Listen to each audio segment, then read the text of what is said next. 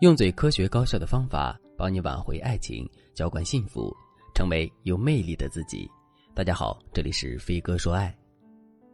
最近我的学员 Melody 跟我说，她发现男友在和自己交往前有近两年的约炮史。Melody 本来就有点感情洁癖，她偶然发现这件事之后，心里特别不舒服，因为她觉得一个男人如果习惯了约炮，那么他在恋爱时的忠诚度就会大打折扣。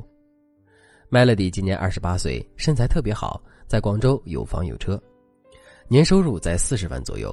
她对待感情的态度也非常真诚，一般不存在好几个人暧昧之类的情况，是一个很专一的女孩子。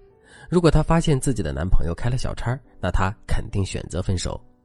而 Melody 本人也从来没有任何乱七八糟的关系。现任男友的条件要比 Melody 更好一些，他追 Melody 一年多才把她追到手。两个人的感情也一直特别好，男友还带着 Melody 见过家长了，男方家长已经在催婚了。Melody 也认为男友是一个不错的结婚对象，可就在这个时候，Melody 在男友的旧手机里发现了男友的约炮历史，Melody 瞬间就没有和男友的结婚欲望了。尽管男友一再保证那都是过去的事，自己在遇到 Melody 之后没有任何不轨行为，可是 Melody 和男友的关系还是急转直下。之所以 Melody 反应这么剧烈，还有一个原因是 Melody 的闺蜜就是因为老公从婚前约到婚后，最后忍无可忍才离婚的。闺蜜曾经对 Melody 说：“我其实早就知道我前夫在外面有约姑娘的习惯，但是我认为婚姻和责任会让他改变，可结果就是他不会改。你知道吗？我带着女儿走的时候，他哭得撕心裂肺的，可是不到两个月，他就又开始约了。只能说对这种人抱有希望才是我最大的错误。”有了前车之鉴，Melody 对伴侣是否有约炮史这件事特别敏感。现在她想和男友分手，但是男友根本就不同意，还把所有的电子设备都解锁了，让 Melody 检查。Melody 本来不想看，男友又说：“你还是不信？那你找专业的人员来恢复我所有的记录。反正我只在以前约过，现在没有，你不要冤枉我。”Melody 看着男人气急败坏的样子，心里也没了主意。两个人僵持了一个月，问题一直没有得到解决。Melody 也因为这件事整夜失眠，最后她实在是理不清自己的思绪，才来找我。而 Melody 的问题，简单来说就一句话：有频繁约炮历史的男人能不能结婚？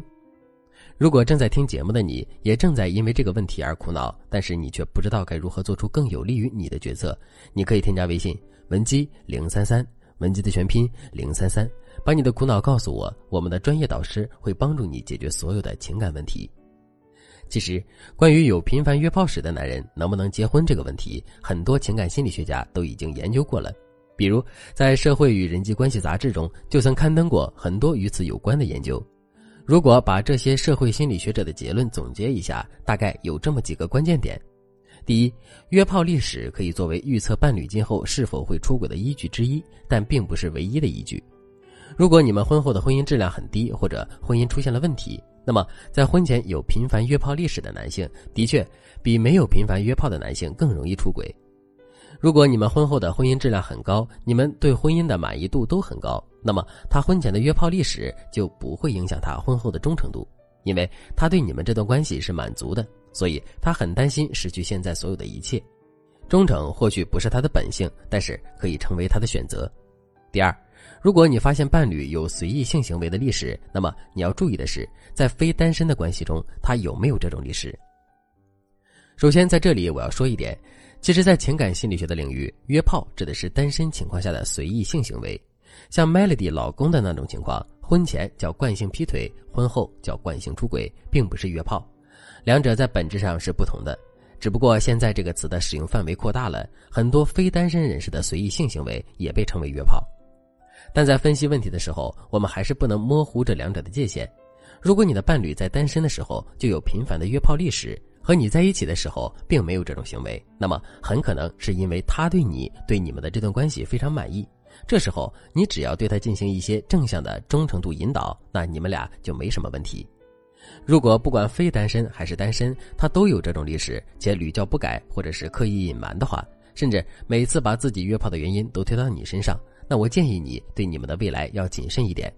第三，我们在第一点结论里提到了，在低质量的婚姻关系中，在婚前有频繁约炮史的男性的确比其他男性更容易出轨。但是这个低质量的婚姻是非常主观的状态。比如，对于逃避型依恋人格、焦虑型依恋人格而言，他们在婚后处理问题的能力比较弱。部分处于这种依恋人格的伴侣容易出现逃避问题的倾向，所以他们很容易就感觉到对你们这段关系不满。如果你有一个逃避型依恋人格比较严重的伴侣，并且他有很长时间的约炮史，那么他在婚后再次走老路的概率会更高，这就形成了恶性循环。他的态度和处理问题的能力让你们关系变得低质量，低质量的关系让他再次走向不忠诚，不忠诚会让这段关系质量更低。比如，我之前有个学员就和我反映过这个问题，她和男友在单身的时候都有过约炮的历史，但是他们在一起后，双方就没有这种行为了，并且他们的感情特别好。结果因为彩礼等等问题，他们在婚前闹得很不好看。这时候我学员就发现，男友把之前的一些交友 APP 给下载回来了。最后彩礼问题谈妥了，两个人也订婚了，男友又悄悄地把这些 APP 卸载了。我学员就说：“那一刻，我发现男友和我真的不一样。我有了正式关系，就不会想起约炮这件事。但是他只要对现在的关系不满，就会立刻下载这些 app。这说明什么呢？这说明这就是他解决情感问题的方式。这在婚后一定是一个雷点。现在，这个学员就来找我学习如何调整她老公的依恋人格类型，提高他们承担婚姻风险的能力，以及如何提高他们的婚姻质量。可以说，他在一定程度上已经做到了未雨绸缪。”所以大家明白了吗？有频繁约炮史的男人能不能结婚？这个问题的答案是这样的：第一，看你们的关系质量；第二，看他的人格类型；第三，看他有没有屡教不改或者蓄意欺瞒的行为。如果你能很客观的在这三点分析之上判断你和伴侣的关系，那么你很快就会知道和对方结婚之后的忠诚度方面到底有没有风险，以及你该怎么解决这些风险。如果你依旧拿不定主意，不知道该怎么做，你可以添加微信。文姬零三三，文姬的全拼零三三，我们有专业的导师手把手的教你走出迷雾，拥抱幸福。好了，今天的内容就到这里了，感谢您的收听。您可以同时关注主播，内容更新将第一时间通知您。您也可以在评论区与我留言互动，每一条评论、每一次点赞、每一次分享，都是对我最大的支持。